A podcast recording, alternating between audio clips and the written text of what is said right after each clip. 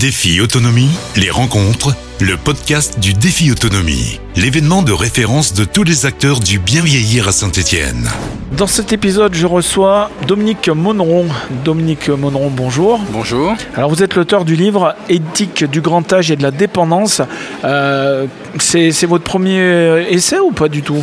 Alors, euh, en fait, euh, je suis euh, coordonnateur de, de cet ouvrage, parce que cet ouvrage, qui est le, le premier effectivement de, de la bibliothèque Partage et Vie, euh, s'inscrit dans une, une démarche éthique que l'on conduit euh, tous les ans, où euh, on a des réflexions avec un certain nombre de collaborateurs et d'experts sur des sujets qui ont trait à, l'éthique du grand âge. Et à l'issue de, ces travaux, on édite un, un livre, un ouvrage qui résume l'ensemble des réflexions menées au cours de l'année. Donc là, c'était effectivement le, le premier ouvrage de la collection. Alors, cette, euh, vo- votre structure, en fait, cette fondation d'utilité publique à but non lucratif, donc gère plus d'une centaine d'EHPAD, établissements euh, médico-sociaux. C'est ça, en fait, on gère une- 125 établissements euh, médico-sociaux, 90 EHPAD, euh, des résidences autonomie, des établissements pour personnes adultes handicapées et quelques établissements sanitaires.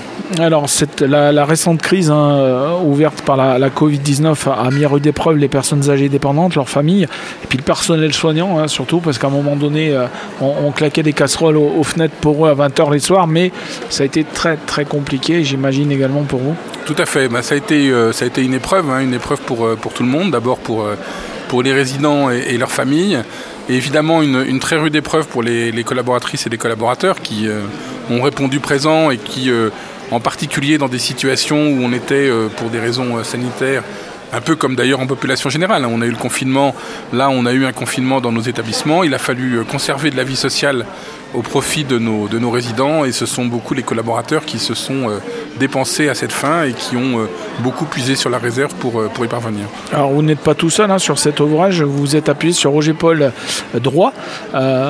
Co- comment comment s'est passée cette, cette collaboration? En fait, euh, Roger Paul Droit est quelqu'un que je connais de, longue date, qui est un, philosophe, euh, mais un philosophe euh, très pratique et qui se préoccupe de, la façon dont les questions éthiques il a été membre du Comité national d'éthique. hein. De la façon dont, ces questions éthiques peuvent être vécues au quotidien. Et, c'est le travail que l'on fait avec le, concours de, de Roger Paul Droit, c'est de travailler à la construction d'un climat éthique dans nos établissements. Et, c'est le sens de toutes les réflexions euh, que, l'on mène. Donc euh, après euh, ce premier ouvrage sur l'éthique du grand âge, nous avons travaillé sur le concept de la vie bonne en établissement. Euh, puis euh, cette année sur euh, les questions de droit et éthique de la dépendance. Alors vous avez également été directeur général de la Fondation Caisse d'épargne pour la solidarité. C'est la suite, on va dire, de, Oui, de en tous fait, ces en engagements. fait c'est la, même structure, c'est-à-dire que la, la- la fondation Partager Vie que je dirige aujourd'hui est la continuation de la, fonda- de la fondation Caisse d'épargne pour la solidarité. Donc c'est en fait la, la même structure euh, dont euh, j'ai assuré la, la direction générale à différents moments et, et dont j'assure la direction générale depuis 2018. D'accord. Et puis euh, votre votre collègue, je dirais Roger Paul Droit, lui, il est journaliste. C'est cela. Il a été également conseiller du directeur général de l'UNESCO jusqu'en 99, membre du comité consultatif national d'éthique pour les sciences de la vie de 2007 à 2013. Euh, C'est-à-dire qu'on a, bah, on a des gens qui sont euh, au, au- au- au- au taquet sur, ce- sur ces sujets. Tout, tout à fait, euh, mais dans la- le résumé que vous avez fait de Roger Paul Droit, vous n'avez pas cité ce qui, à mon avis, euh, le plus est- est important. l'essentiel, qui Ouais. est qui est qu'il est un philosophe euh, et, et que c'est donc il met la philosophie au, au service de toutes ces missions que vous avez évoquées. Euh, et effectivement, nous sommes des personnes très directement impliquées sur cette éthique du quotidien qui nous paraît absolument essentielle. Euh, L'avenir euh, dans, la littérature, je dirais, pour, euh, Dominique Monon. Bah, L'avenir dans la littérature, c'est de, comme je vous le disais, hein, de, prolonger cette, collection.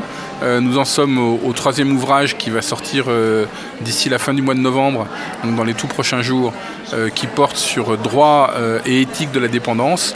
Et je ne doute pas que nous allons continuer dans cette, dans cette foulée à, éditer euh, chaque année euh, un ouvrage euh, relatif à ces questions d'éthique et de grand âge. Ouais, parce qu'on on le voit hein, dans, dans, tous ces interviews qu'on a fait durant ce, durant ce 16e défi autonomie, on voit qu'il y a bien au cœur quand même de parler des les différents intervenants, le fait que les personnes, les seniors en fait, puissent rester le plus longtemps possible chez eux.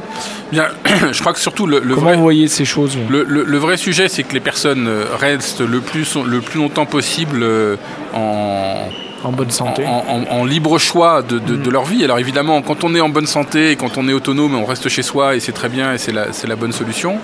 Euh, malheureusement, parfois, l'état de santé fait que les personnes peuvent euh, avoir perdu un certain nombre de capacités qui les empêchent de vivre de façon complètement autonome. Et c'est là où euh, la question des établissements se pose et de la capacité à travers un accueil en établissement qui est euh, sécurisant pour les personnes, de ne pas leur faire perdre pour autant en autonomie et dans leur statut d'adulte. Très bien, bah, écoutez, euh, merci euh, en tout cas à vous Dominique euh, Monneron et à très prochainement pour un prochain podcast, un nouveau rendez-vous donc à l'occasion de ce 16e euh, salon défi autonomie à Saint-Étienne. C'était Défi Autonomie, les rencontres, le podcast du Défi Autonomie. Défi Autonomie, c'est chaque année plus de 80 exposants, des conférences, des ateliers prévention, des réponses concrètes à vos questions. Défi-autonomie.com